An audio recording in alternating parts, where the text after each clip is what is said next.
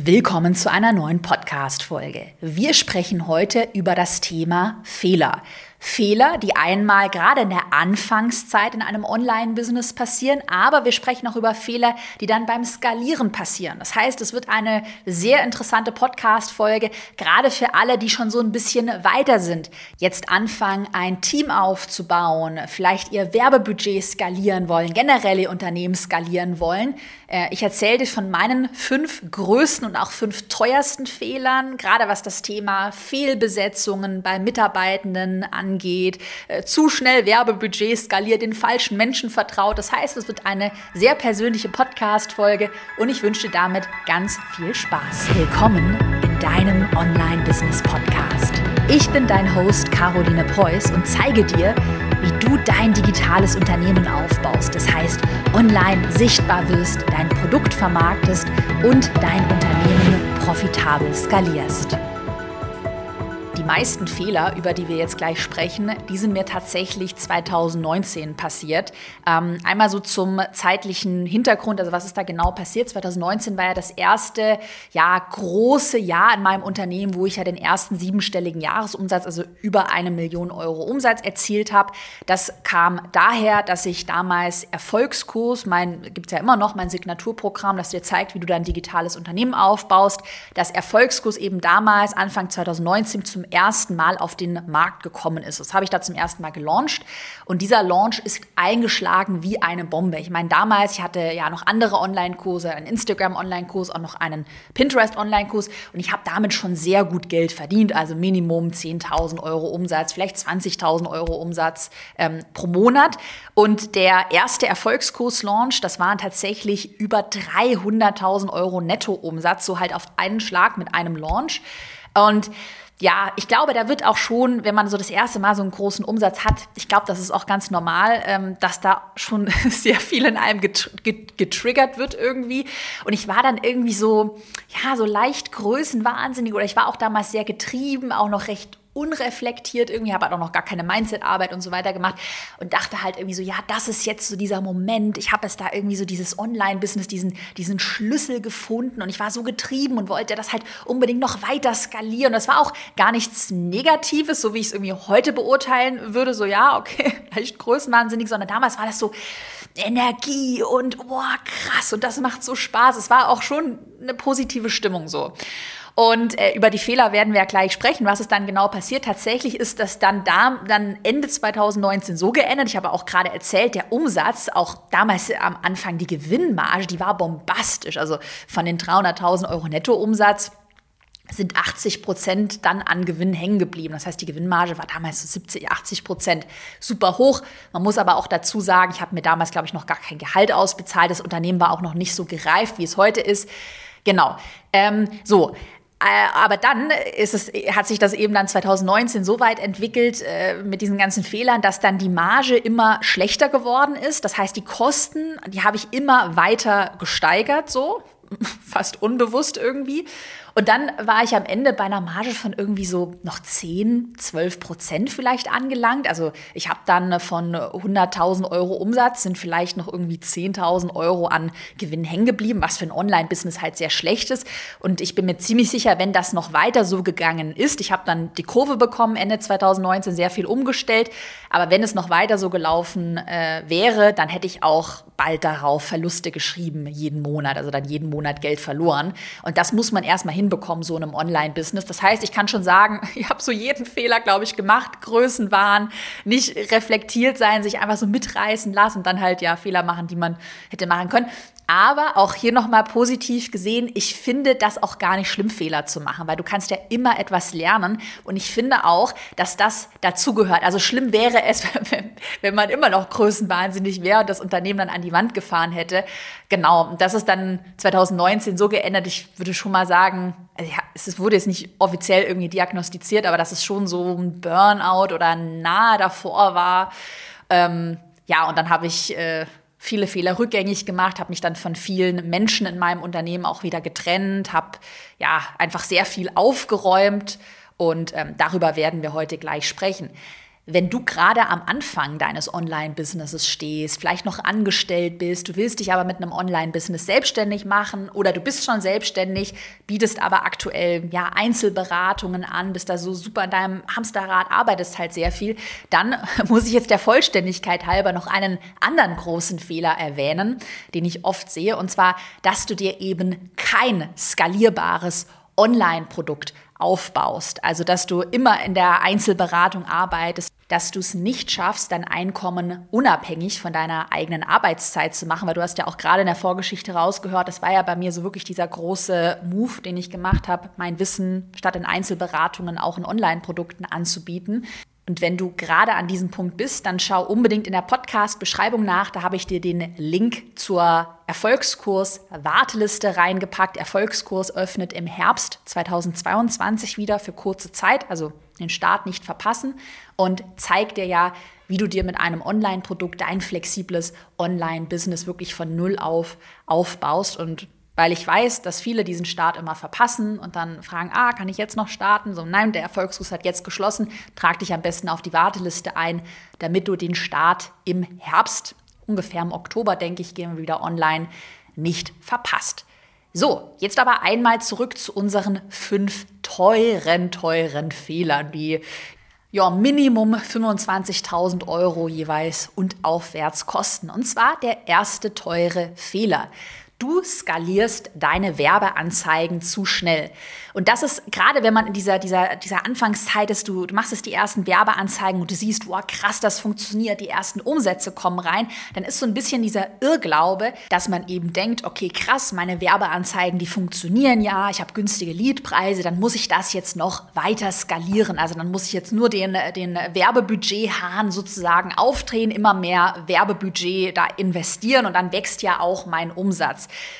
Und was viele Anfängerinnen und Anfänger dann aber so ein bisschen übersehen, ist, dass der Return on Ad Spend, also man redet da ja auch von ROAS, also ich investiere beispielsweise einen Euro in Werbeanzeigen und ich habe 10 Euro Umsatz, dann habe ich einen Return on Ad Spend, einen ROAS von 10, dass dieser ROAS aber nicht linear mit dem Budget mitwächst. Also es ist eben ganz oft so, du fängst an, irgendwie 100 Euro zu investieren, hast dann, dann noch einen gigantischen ROAS, also einen Return auf die 100 Euro eingesetztes Werbebudget von irgendwie, sagen wir mal, 50. Und ähm, dann würdest du aber weiter die, das Werbebudget erhöhen, irgendwann auf 1000, vielleicht auf 5000 Euro. Und dann wird aber dieser ROAS in der Regel nicht mitwachsen. Also der, der, wird dann schlechter werden. Das heißt, deine Werbeeffizienz, die nimmt ab, weil natürlich ist ja auch total normal, dann sehen immer mehr Menschen deine Werbeanzeigen. Vielleicht sehen sie dann auch mehrmals und irgendwann hast du vielleicht auch so ein bisschen diese Zielgruppen abgegrast. Und im schlimmsten Fall führt das dann eben dazu, also wenn man das dann immer weitermacht, dass das, oder die Gefahr besteht dann eben darin, dass das Werbebudget deinen kompletten Umsatz auffrisst und die Gewinnmarge sich eben ja, rapide verschlechtert. Und ich habe hier auch mal ein Rechenbeispiel für dich mitgebracht. Szenario A, das ist aktuell in meinem Unternehmen der Fall. Also das ist ein echtes Beispiel, Szenario. Wir haben für den letzten Erfolgskurs-Launch, der war ja jetzt im April 2022, rund 15.000 Euro für Werbeanzeigen ausgegeben. Und wir hatten ungefähr 500.000 Euro Nettoumsatz mit diesem einen Launch erzielt. Das heißt, wenn ich 500.000 Euro geteilt durch 15.000 Euro Werbebudget teile, bin ich ungefähr bei einem ROAS von 33. Das heißt, ich habe das Werbebudget mit einem Faktor 33 quasi ähm, multipliziert. Also habe ich Umsatz daraus gewonnen. Was ja schon ziemlich gut ist. Also ein ROAS von 33 ist mega gut. Man muss ja auch dazu sagen, dass wahrscheinlich, ich rede jetzt hier immer von Gesamtumsatz, nicht alles direkt mit den Werbeanzeigen korreliert ist. Das hängt damit zusammen, dass es mittlerweile auch recht schwierig geworden ist, das super genau nachzutracken, äh, weil sich da eben Datenschutzrichtlinien gerade bei den Apple-Geräten verschärft haben mit einem Apple-Update. Deshalb rechne ich eben jetzt gerade immer den Gesamtumsatz geteilt durch das gesamte Werbebudget. So, also, das war Szenario A, ist aktuell in meinem Unternehmen der Fall. Ich bin damit super, super happy. Also, hey, mit 15.000 Euro Werbebudget, 500.000 Euro Umsatz, ist gut. So, Szenario B. Das war 2019, als ich dann so sehr krass skaliert habe und quasi den Geldhahn bei den Werbeanzeigen aufgedreht habe. Das war in meinem krassesten Monat dann irgendwann der Fall. Achtung, halte dich fest. Ich kann es manchmal selbst kaum glauben. Damals hatten wir 25.000 Euro Werbebudget pro Monat, wohlgemerkt, pro Monat ausgegeben. Nicht nur irgendwie pro Launch. Damals, ja, lange Geschichte, lief der Erfolgskurs auch eine Zeit lang in so einem Evergreen Funnel. Das würde ich bei dem Produkt heute auch nicht mehr machen. Dazu könnte ich noch mal so eine ganze Podcast-Folge philosophieren. Naja, auf jeden Fall 25.000 Euro Werbebudget und ähm, der Umsatz lag damals, ich glaube, das war so August 2019, bei rund 63.000 Euro Nettoumsatz. Und jetzt können wir ausrechnen, 63.000 Euro geteilt durch 25.000 Euro, da sind wir nur noch bei einem ROAS von ungefähr 2,5. Das heißt, ja, man kann sagen, ich habe hier kein Geld verloren. Also schlimm wäre es natürlich, wenn wir hier 25.000 Euro an Werbung ausgegeben hätten und dann nur noch 20.000 Euro Umsatz erzielt hätten, dann wäre sogar der ROAS negativ. Das war es nicht so. Aber jetzt im Gegensatz zu dem Szenario A, wie es aktuell der Fall ist, ein ROAS von 33, ist das ja ein riesiger Unterschied. Und ich war damals ich werde gleich noch so ein bisschen mehr zu, zu meiner Lage damals erzählen. So 2019 halt so ein bisschen in dieser, in dieser, in diesem Teufelskreis gefangen, dass ich halt so diesen Druck irgendwie hatte und ich hatte irgendwie auch diesen Glaubenssatz, ja, aber dann, dann muss ich halt nur noch mehr in Werbeanzeigen investieren, weil dann steigt ja der Umsatz wieder. Aber das hat dann noch mehr dann dazu geführt, dass ja die Werbeeffizienz immer schlechter geworden ist und auch so ein bisschen das, das Sentiment, also die Leute haben dann halt die Werbeanzeigen hundertmal gesehen und ja, irgendwie war halt sehr viel Druck, dass ähm, ich damals so ein bisschen das Gefühl hatte, ja, dann, dann muss ich jetzt die Werbeanzeige halt noch krasser machen und so ein bisschen auch Clickbaity machen, was ja eigentlich nicht meine äh, natürliche Art ist. Und ähm, es war also dieser Teufelskreis, immer noch mehr Geld ausgeben, weil dann steigt ja der Umsatz wieder, aber die Gewinnmarge ist halt immer, immer schlechter geworden. Und ich habe dann zum Glück, wie gesagt, Ende 2019 ja dann alles neu gemacht, so über den Haufen geworfen, rechtzeitig umgedacht und dann erkannt, okay, ja krass, die, die Lösung ist ja nicht mehr Werbebudget, sondern weniger Werbebudget und dafür ähm, eine verbesserte Positionierung, also dass man nochmal die Headlines auf der Verkaufsseite, auf äh, der Webinar-Anmeldeseite, also generell so die Positionierung feinschleift. Und welches, habe ich ja schon ganz oft gesagt hier, um welches emotionale emotionale Ziel geht es eigentlich? Welches, welchen emotionalen Wunsch erfüllt sich der Wunschkunde, die Wunschkundin mit dem Investment in das Produkt, dass man auch das Copywriting nochmal angeht, also das Copywriting optimiert. Übrigens hier auch nochmal Randnotiz. Copywriting, so ein mächtiger Hebel, wirklich viel mächtiger als der krasseste, verästelste Funnel oder die, äh, das, ja, wie gesagt, das, das krasseste Werbebudget oder die ausgereiftesten Anzeigengruppen und Zielgruppen. Es ist eigentlich ganz simpel Positionierung, Copywriting und auch generell Launch-Strategien. Also ein richtig geiles Webinar, eine durchdachte Launch-Strategie, auch generell Content-Marketing, also dass du deine, deine Wunschkunden, deinen Wunschkunden, die Community schon allein über dein Content-Marketing so gut, ich sage ja auch immer, aufgewärmt bekommst, dass du nachher eigentlich gar keine Werbeanzeigen per se mehr brauchst, sondern die Werbeanzeigen eher noch so diese Omnipräsenz ähm, fördern oder unterstützen, dass man hier auch einfach nochmal sieht, ah ja gut, da gibt es wieder ein Webinar von der Caroline Preuß, der vertraue ich ja sowieso, ach, da melde ich mich mal an. Und das ist auch übrigens jetzt Learning aus dieser krassen Hasselzeit und skaliert und es war auch sehr so, ja, irgendwie hat sich nicht gut eingefühlt, aber Learning auch wieder, Weniger ist mehr und fokussiere dich im Marketing wirklich auf die Kernkompetenzen, also Copywriting, Positionierung, die müssen sitzen. Und dann sind gute Werbeanzeigen so das i-Tüpfelchen, die, die Cherry on top. Aber wenn Positionierung und Copywriting nicht stimmen, ähm, du keine Brand aufgebaut, dass man dir auch nicht vertraut, dann kannst du einfach noch so viel Werbebudget rauspulvern und die Marge oder die Effizienz wird eben immer schlechter. Und wenn du jetzt gerade an dem Punkt bist und du willst äh, mit Werbe, also machst schon Werbeanzeigen und willst hier langsam das Budget ähm, steigern und skalieren, was ja auch nicht schlecht ist, und ähm, es ist ja gut, wenn man sein Budget auch steigert, dann macht es aber lieber langsam und achte schon immer darauf, okay, äh, wie entwickelt sich meine Werbeeffizienz, also wie entwickelt sich auch meine äh, Gewinnmarge, also jeden Monat eben schauen, was kommt rein an Umsatz oder wenn du Launches hast, was kommt pro Launch eben rein? Und wie sieht mein Werbebudget aus und diese Marge immer im Blick behalten. So, dann mache ich mal weiter mit dem teuren Fehler Nummer zwei. Und ich glaube, das ist wirklich der Fehler, der, ähm, ja, der mich ja sehr, sehr, sehr, sehr mitgenommen hat. Also bis heute verfolgt er mich manchmal noch. Und zwar den falschen Expertinnen und Experten ne, vertrauen. Und das ist mir auch 2019 passiert.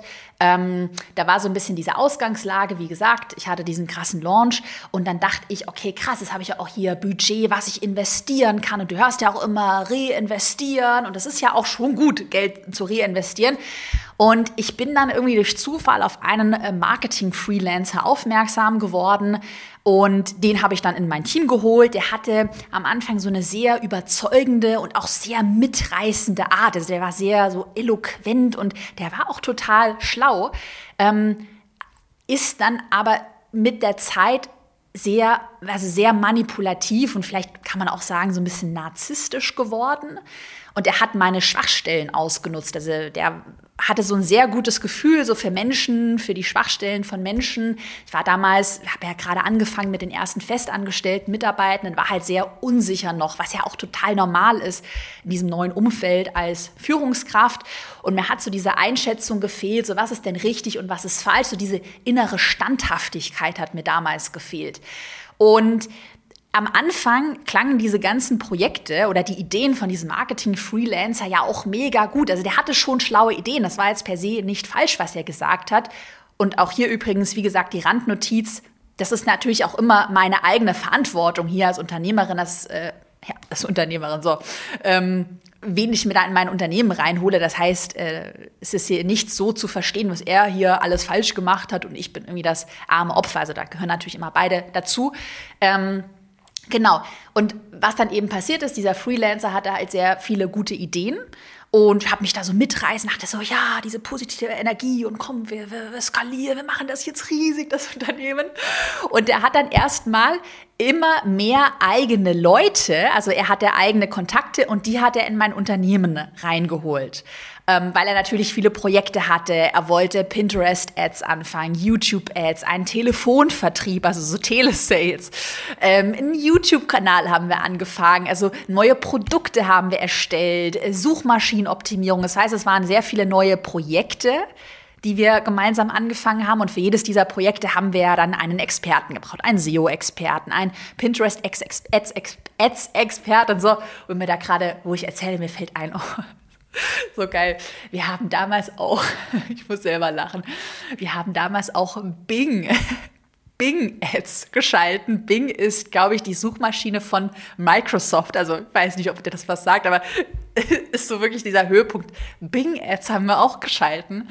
Oh Mann, ich muss lachen. Und wir hatten auch einen Experten natürlich für Bing-Ads, für YouTube-Ads, für den Telefonvertrieb. Und auf einmal, ich hatte ja auch meine eigenen Festangestellten, aber ja, sind immer mehr, also hatte ich immer mehr Leute in meinem Team, klar, ich bin ja auch dafür verantwortlich, so die habe ich ja dann auch, äh, mit denen hatte ich ja auch dann Verträge, aber die hat er halt reingeholt und die waren halt sehr so ver verbandelt mit ihm.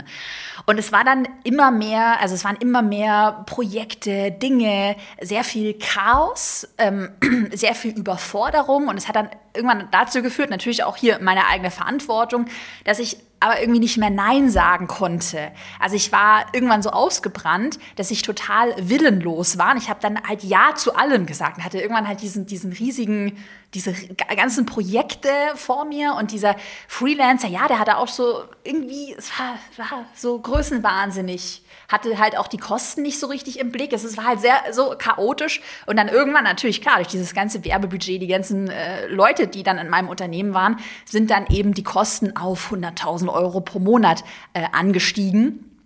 Und äh, dann ist eben die Gewinnmarge immer weiter geschmolzen von, ich glaube, ich habe es eingangs erwähnt, von anfangs 70 Prozent zu Beginn der Zusammenarbeit auf dann 12 Prozent. Ähm, und wie gesagt, ich hätte dann, wenn es noch weitergegangen wäre, irgendwann Verluste geschrieben. Das heißt, die großen Learnings hier erstmal misstrauisch sein, neuen Expertinnen und Experten niemals sofort vertrauen, sondern wirklich immer so ein bisschen, dafür muss man sich auch nicht schlecht fühlen oder irgendwie denken, das habe ich ein Mindset-Problem, weil ich da irgendwie zu misstrauisch bin. Wirklich misstrauisch sein und Expertinnen und Experten immer mehrere Monate austesten.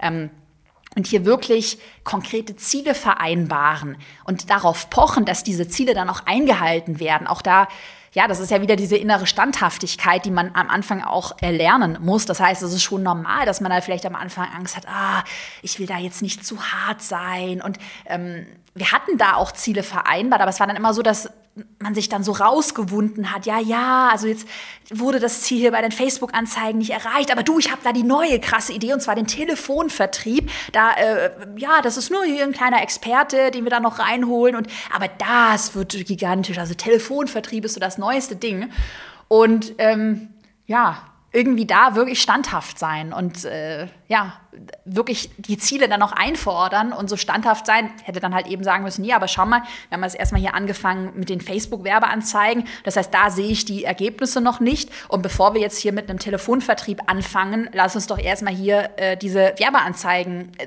so ans Laufen bringen, dass wir unsere Ziele erreichen. So, jetzt habe ich aber viel, habe ich viel über den teuren Fehler Nummer zwei geredet. Aber ja, der hat mich schon ja, der hat mich schon echt mitgenommen, weil da wusste ich dann eine Zeit lang gar nicht mehr, was ist richtig und was ist falsch. Das war, und wenn, wenn du halt dann auch ja keinen Kontakt hast oder wenig Kontakt hast zu Leuten, die eben auch in dieser, dieser selben Phase irgendwie drin sind, das ist ja gar nicht so einfach zu wissen, was ist richtig und was ist falsch. Ja, deshalb übrigens nochmal kleine Randnotiz, bin ich ja auch gerade so intensiv dabei, mein neues Programm für Fortgeschrittene ähm, zu erstellen. Ich habe schon die ganze Modulübersicht, ähm, Lektionsübersicht, Inhalte fertig gebrainstormt und ach, habe da so Bock drauf, weil ich halt genau weiß, was für ein Sch Gefühl das ist, wenn du halt so allein bist und dir so eine, so eine, ja, eine objektive Einschätzung auch von außen fehlt. Wir wollen da ja auch äh, viele, ähm, also es wird ja eine intensive, eine sehr kleine, ausgewählte Gruppe sein, mit denen wir dann zusammenarbeiten, mein Team und ich. Und das soll auch so sein, dass es dann Hot Seats gibt, dass man sich richtig austauschen kann, dass man eben so Fälle dann besprechen kann äh, gemeinsam. Und ja, habe ich richtig Bock. Warteliste findest du auch in der Podcast-Beschreibung übrigens.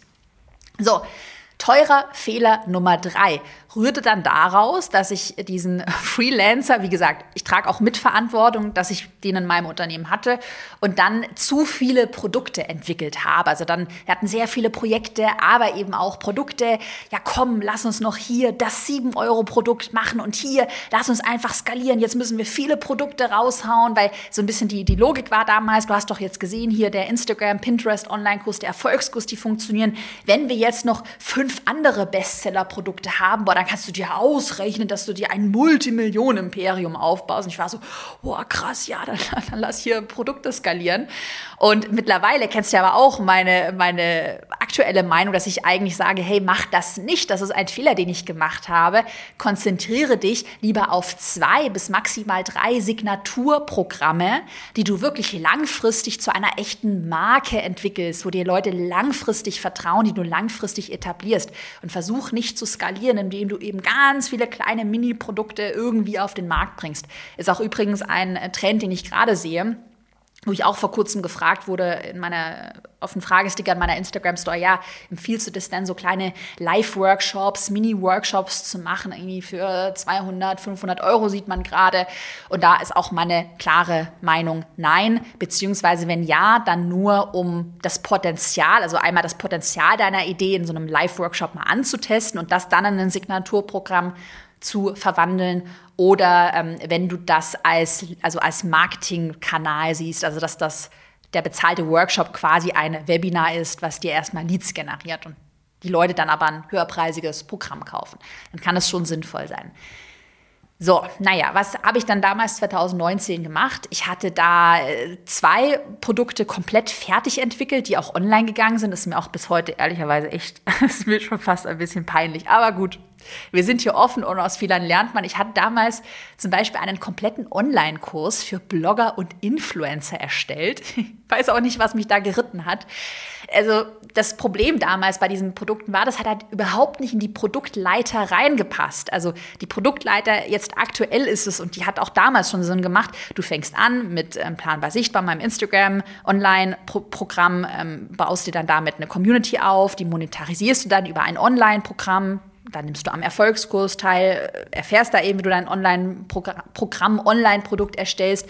Und nachher, das ist ja dann jetzt das nächste Produkt, ähm, Programm, was folgt, erfährst du, wie du dein Unternehmen dann eben weiter skalierst, dir ein Team aufbaust und so weiter. Das heißt, eine ganz klassische, logische Customer Journey. So, und was soll da jetzt hier ein Produkt, was dir zeigt, wie du als Blogger und Influencer Geld verdienst. Also es macht halt gar keinen Sinn. Oder ich hatte zum Beispiel auch damals getestet, das war so der letzte Schrei, ein 7-Euro-Produkt. Ähm, und zwar ein, äh, das war ein Fotofilter für Instagram, die also für Lightroom und damit man da eben seine Instagram-Bilder bearbeitet. Und ich meine, sorry, also bin ich ja Fotografie-Expertin, so ja, ich habe schon Ahnung von Lightroom und, und Instagram und natürlich Apps, aber ich bin jetzt keine Fotofilter-Expertin. Das kann ein Fotograf meinetwegen machen.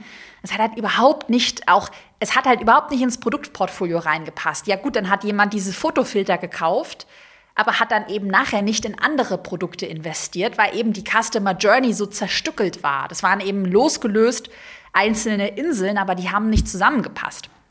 Und dadurch, jetzt kommt was ganz, jetzt kommt wirklich ganz wichtiges Learning, sind Kosten wiederum entstanden. Und die dramatischsten Kosten, jetzt mal abgesehen von eigener Arbeitszeit, Kosten für einen Videografen, für einen Videocutter, der die Produkte erstellt hat, Mitarbeitende, äh, Grafikerin und so weiter, alles, was in die Produktentwicklung mit einfließt. Die dramatischsten Kosten sind aber natürlich auch die Opportunitätskosten. Und das vergessen viele. Ganz, ganz, ganz wichtiges Learning. Also, wenn ich hier jetzt meine Energie in einen Online-Kurs für Blogger und Influencer Influencer investiere, ich habe ja nur ein begrenztes Kontingent an Energie, dann kann ich ja andere Dinge wiederum nicht machen, weil ich entscheide mich jetzt hier für diesen Online-Kurs und das sind Opportunitätskosten.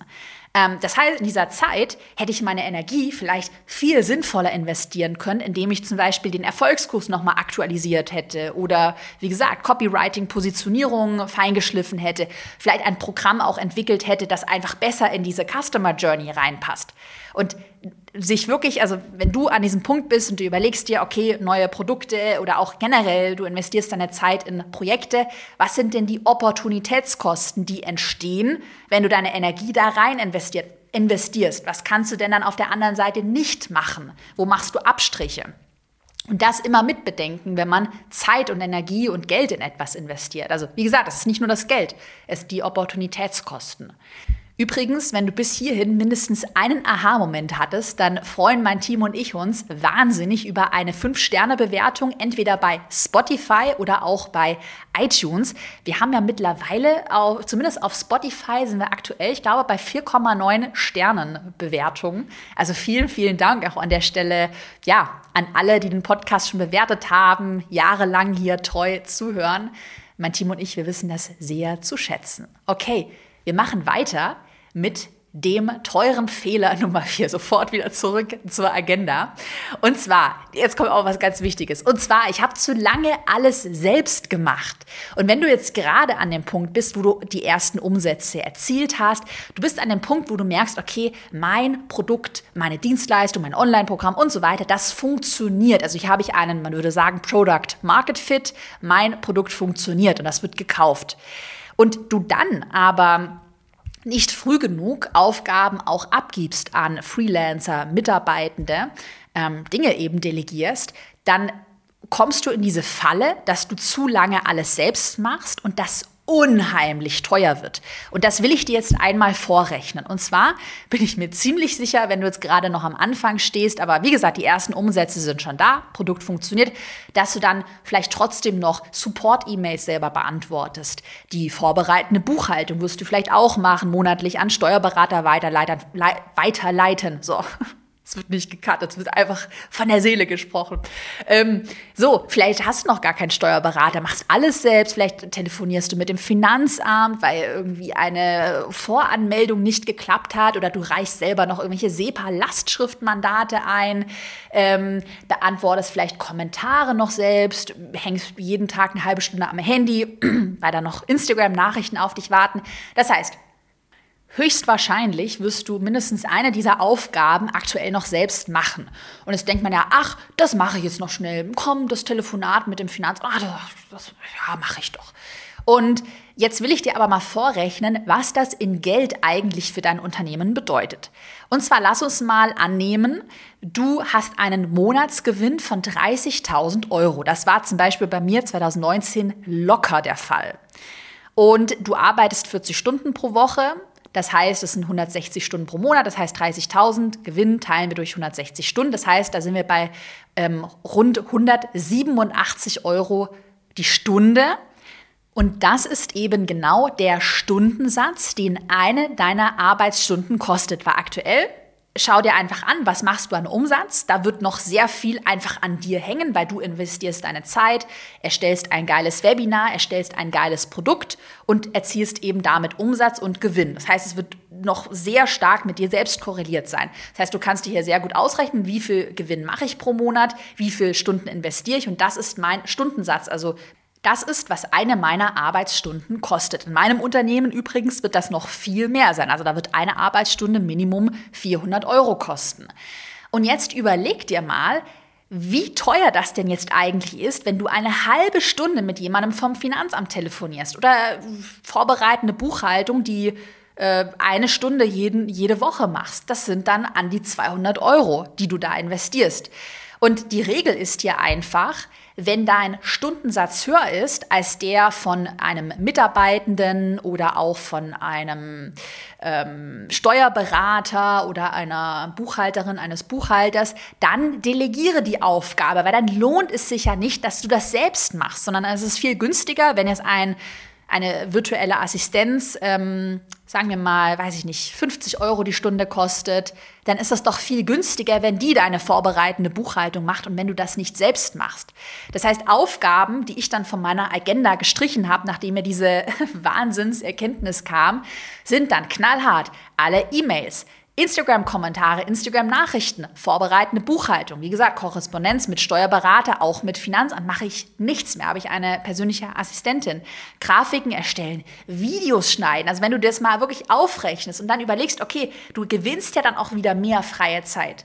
Was kannst du denn mit dieser gewonnenen freien Zeit machen? Da kannst du äh, gute Instagram-Stories aufnehmen, wo du auch verkaufst. Da kannst du dir über deine Positionierung Gedanken machen. Du kannst Weiterbildung machen. Du kannst neue Produkte entwickeln. Also auch mal wieder Opportunitätskosten aus diesem, aus dieser ähm, Brille betrachten, wenn du jetzt auf einmal die äh, ganzen Instagram-Kommentare, Nachrichten beantworten, die halbe Stunde jeden Tag, wenn du die an jemanden abgibst, dann hast du ja wieder eine halbe Stunde frei. Was kannst du denn damit machen? Oder vielleicht hast du auch einfach mehr Freizeit, kannst dich entspannen, mal wieder ins Spa gehen und hast da viel mehr Energie dann zu verkaufen, so die wichtigen Dinge in deinem Unternehmen zu machen. Ganz, ganz, ganz wichtiges Learning und ja, habe ich wirklich jahrelang war ich da viel zu, ja, war ich irgendwie zurückhaltend, weil ich dann halt auch irgendwie so in dieser Anfangszeit, ich habe mich 2019 dann auch noch so ein bisschen schlecht gefühlt, oh Gott, jetzt habe ich da irgendwie so viel Geld verdient und äh, jetzt wenn ich jetzt hier aber die Buchhaltung abgebe, dann, dann, dann bin ich ja jetzt nur noch hier, hänge ich ja faul in der Ecke oder so. War irgendwie mein Gedanke. Also am Anfang, ja, ist ganz komisch, habe ich mich dann auch noch freiwillig so selbst geknechtet, weil ich dachte, ach ja, dann, dann arbeite ich viel, dann hassle ich ja. Und dann ist ja so ein bisschen dieses, dieses Mindset-Ding, dann, dann denke ich, habe ich das den Umsatz, den Gewinn auch irgendwie verdient, weil ich habe ja hier hart gearbeitet. Mittlerweile denke ich mir, okay, krass, ich mache freitags mittlerweile auch immer frei, gehe dann ins Spa oder keine Ahnung, mache irgendwas Schönes und denke dann auch, oh, da kommen mir so gute Ideen, ich bin so entspannt, das ist ein viel besseres Investment auch. Und ähm, ja, hat aber eine Zeit lang gedauert und kann ich dir nur sehr ans Herz legen, dich wirklich früh damit zu beschäftigen, dir mal deinen eigenen Stundensatz auszurechnen und dann wirklich knallhart anfangen zu delegieren. Und du merkst dann irgendwann auch, zumindest ging es mir so, ähm, was das für einen Unterschied macht. Also Dinge, wo du denkst, ach ja, das mache ich ja noch schnell selbst, wenn die dann aber einmal weg sind von deiner Agenda, mal so für ein paar Wochen, denkst du dann so, okay, krass, das habe ich alles noch selber gemacht, ja, die Buchhaltung, die äh, Kommentare. Also kein Wunder, dass auch so viele selbstständige äh, Unternehmerinnen, Unternehmer, auch wie ich damals, irgendwann so im halben Burnout enden, wenn du halt so viel auf deiner Agenda hast. Das ist langfristig total ungesund. Hashtag Chaos Klartext. So, das wird eine längere Podcast-Folge heute, ähm, weil ich dir wirklich, ich will dich vor diesen Fehlern bewahren und ähm, ja, ich will nicht, dass du da auch da rein tappst. Äh, jetzt kommt, kommt noch ein fünfter und letzter teurer Fehler und das ist ein Fehler, den ich auch noch letztes Jahr gemacht habe und ich würde mal sagen, ich glaube, du wirst ihn, du wirst ihn nie ganz vermeiden können, wenn du Unternehmerin, Unternehmer bist und zwar Fehleinstellungen bei festangestellten Mitarbeitenden. Also wie gesagt, das ist einfach ein Fehler, den man einkalkulieren muss, weil überall, wo, ich sag mal, Menschen im Spiel sind, da passieren einfach Fehler.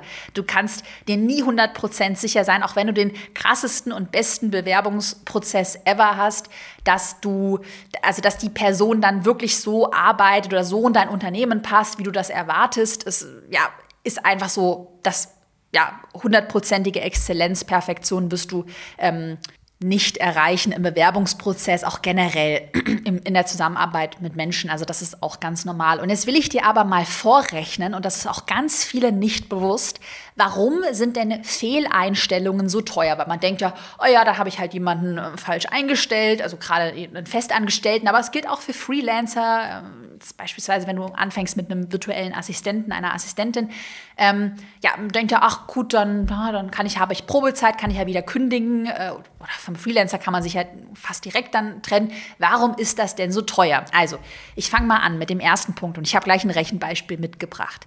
Erster Punkt, kein oder schlechter Output des Mitarbeitenden. Das heißt, in der Zeit, in der der Mitarbeitende arbeitet, ist der Output, das Ergebnis vielleicht einfach nicht gut, entspricht vielleicht nicht deinen, äh, den, den Anforderungen. Vielleicht ist es auch eine andere Arbeitsmoral, ähm, die derjenige, diejenige hat, nicht 100% zuverlässig. Äh, jemand kommt immer zu spät, sagt Meetings ab, ist vielleicht generell einfach wenig belastbar. Also hat vielleicht eine andere Wertevorstellung. Das heißt, erstmal die Zusammenarbeit gestaltet sich schwierig. Dann im Worst Case können Fehler passieren, die dann zu unzufriedenen Kundinnen und Kunden oder im Worst Case vielleicht zu einem Shitstorm führen. Wenn jetzt jemand ähm, Kommentare total äh, bissig beantwortet oder irgendwie Mails ganz furchtbar äh, beantwortet werden oder irgendwie Mails gehen unter und werden gar nicht beantwortet. Also Shitstorm übrigens und auch hier unzufriedene Kundinnen und Kunden hatten wir noch nie. Aber auch das wäre jetzt im Extremfall ein Szenario. Das heißt, derjenige hat ja auch Verantwortung. Dann ein ganz großer Punkt. Du investierst ja deine eigene Energie und hier sind wir ja auch wieder bei deiner eigenen Arbeitszeit. Du führst dann natürlich Feedback-Gespräche mit einem Festangestellten. Vielleicht hast du auch Selbstzweifel, liegst dann abends grübelnd im Bett. Ich noch in meiner Anfangszeit ja, Gedanken wie, oh Gott, bin ich jetzt wirklich so eine böse Chefin, weil ich hier über Zielvereinbarung gesprochen habe und ich irgendwie das Gefühl habe, man redet so aneinander vorbei und man kommt gar nicht auf einen gemeinsamen Nenner. Oder ist mein Feedback eigentlich total angebracht? Also ist, bin ich eigentlich nicht zu hart und äh, es liegt einfach an dem Mitarbeitenden? Also warum passt das denn nicht? Ist irgendwas falsch mit mir? Habe ich zu hohe Anforderungen? Liegst dann halt mit Selbstzweifeln abends im Bett. Zumindest ging es mir so investierst da wahnsinnig viel Energie, kannst dich vielleicht nicht auf andere Sachen konzentrieren und so weiter. Dann vielleicht noch im Worst Case irgendwelche Anwaltskosten, hatte ich zum Glück noch nie. Ähm, aber das darf man auch nicht vergessen, die Einarbeitung und auch das Offboarding dann kostet ja auch Geld, wenn du jemanden falsch eingestellt hast. Du hast ihn ja erstmal eingearbeitet, einen Monat vielleicht, dann hast du ihn offgeboardet und dann kostet dich ja wieder die Einarbeitung eines neuen Mitarbeitenden, wenn du die Stelle dann neu besetzen musst, kostet dich ja wieder Geld. Und auch eine Neubesetzung, also wieder der ganze Bewerbungsprozess kostet Geld. Ich habe das Ganze jetzt einmal für dich durchkalkuliert und wir kommen hier auf rund 25.000 Euro Gesamtkosten pro Fehlbesetzung. Ich rede hier bei, von einem Vollzeit-Festangestellten. Nehmen wir mal an, der hat ein Monatsbruttogehalt von 4.000 Euro. Also 4.000 Euro kostet er dich insgesamt mit den ganzen Nebenkosten, die du zahlen musst. Dann ist er fünf Monate in deinem Unternehmen ungefähr fünf Monate dauert es so, bis du erkennst, dass es nicht funktioniert. Das heißt, 4000 Euro mal fünf Monate sind schon 20.000 Euro, die du allein an Lohnkosten investiert hast. Jetzt kann man vielleicht sagen, davon ist vielleicht nicht alles schlecht. Das heißt, vielleicht ist ein bisschen Output vorhanden. Ähm, ich habe es mal hier mit den ganzen 20.000 Euro gerechnet. Dann lass uns mal annehmen, mit einem Stundensatz von 200 Euro, das ist dein eigener Stundensatz, hast du das On- und Offboarding mit dem Mitarbeitenden. Das sind 10 Stunden mal 200 Euro, da sind wir bei 2000 Euro. Mit der Einarbeitung, gerade wenn du noch keine Hierarchien hast, du arbeitest noch selbst ein, sind 10 Stunden locker drin dann hast du Feedbackgespräche, weil du wirst jetzt auch nicht einfach jemanden dann direkt kündigen äh, in, in der Probezeit. Also schon so ein paar Feedbackgespräche sind ja schon angebracht. Das heißt, rechnen wir da mal mit zwei Feedbackgesprächen und Vorbereitung, Nachbereitung, also Minimum zwei Feedbackgespräche äh, mit sechs Stunden mal 200 Euro, 1200 Euro wieder kosten. Und dann rechnen wir noch die Neubesetzung, also wieder der neue Bewerbungsprozess, die Bewerbungsgespräche, Bewerbungen sortieren, wenn du das jetzt alles noch selber machst. Habe ich ja damals auch noch alles selber gemacht. Dann sind wir hier wieder bei deiner eigenen Arbeitszeit. Zehn Stunden für die Neubesetzung, für den Bewerbungsprozess mal 200 Euro sind 2000 Euro. Und da kommen wir eben auf knapp über 25.000 Euro. Und das echt mal durchkalkulieren und sich einfach bewusst sein, wie viel eine Fehlbesetzung dann hinten raus kostet und deshalb lieber vorne, also vorne im, im, im Vorhinein, sagt man, im ja, Vorhinein, ich schneide nichts, ich rede einfach, ähm, ja, den Bewerbungsprozess vielleicht ein bisschen intensiver gestalten, nicht nur nach einem Bewerbungsgespräch, ach ja, die ist so nett, ach, stelle ich ein, direkt einstellen, sondern dann nochmal nachbohren. So ein bisschen, ja, nicht immer nur die ganz netten Fragen stellen, sondern wenn dir irgendwas komisch erscheint, auch hier wieder misstrauisch sein, nachbohren, eine Probearbeit einfordern, wirklich lieber langsamer einstellen als halt viel zu schnell, weil wie gesagt, du siehst ja diesen ganzen Rattenschwanz, der noch mithängt und auch in Weiterbildung investieren, sich Hilfe holen. Deshalb habe ich ja vorhin erwähnt, wird es mein neues Programm für Fortgeschrittene geben. Da werde ich dir meinen ganzen Bewerbungsprozess inklusive Skript fürs Bewerbungsgespräch, rote Flaggen, alles mit an die Hand Hand geben, weil ich eben weiß, wie teuer so eine einzige Fehlbesetzung sein kann. Und das kannst du dir echt sparen. Und man kann es auch nicht ganz vermeiden, aber du kannst die Fehler mit einigen Fragen. Und wenn du so klassische rote Flaggen kennst, wenn du auch deine eigenen Werte, deinen eigenen Persönlichkeitstypen kennst, kann man das schon reduzieren. Also, dass du halt einfach eine höhere Trefferquote, sage ich jetzt mal, hast und dann einfach natürlich auch die Fluktuation geringer ist. Das heißt, trag dich unbedingt ähm, wenn das für dich passt, wenn du gerade an dem Punkt bist, du willst skalieren, dann trag dich in die Warteliste für das neue Programm ein. Oder wenn du es gerade am Anfang stehst, trag dich in die Warteliste für den Erfolgskurs ein. Und wenn du heute mindestens einen Aha-Moment hattest, dann freue ich mich über eine 5-Sterne-Bewertung bei Spotify oder bei iTunes. Dauert 10 Sekunden. Und damit kannst du mich und mein Team einfach ja wahnsinnig unterstützen. Das heißt, ich fasse noch mal so grob die wichtigsten Learnings heute zusammen. Halte deine Kosten für Werbeanzeigen möglichst gering, beziehungsweise skaliere einfach nicht äh, dich dumm und dämlich. Immer mit gesundem Menschenverstand. Langsam skalieren. Höre auf dein Bauchgefühl. Und behalte immer im Kopf, dass du der CEO, die CEO bist. Du bist die Unternehmerin, der Unternehmer und du triffst die Entscheidungen und sonst kein anderer. Und du kannst dich da auf deine Intuition verlassen, weil die hat dich ja auch schon so weit gebracht. Fokussiere dich auf zwei bis drei Signaturprodukte, also verrenn dich hier nicht. Du hörst ja auch schon ganz viel heraus, hat immer mit dem Thema Fokus zu tun und fang an, so früh wie möglich wirklich Aufgaben, operative, repetitive Aufgaben zu de delegieren. Du hast gehört, wie viel Geld dich das kostet. Und apropos Geld, wir haben gerade darüber gesprochen, auch wie viel dich eine Fehlbesetzung kostet. Das heißt, ja, stelle lieber langsam Mitarbeitende Freelancer ein, als das zu schnell zu machen. So, dann bedanke ich mich bei dir fürs Zuhören bis zum Schluss. Immerhin fast 45 Minuten durchgehalten. Ich hoffe, dass viele Aha-Momente mit dabei waren und wir hören uns am Montag wieder mit einer neuen Podcast-Folge. Bis dann.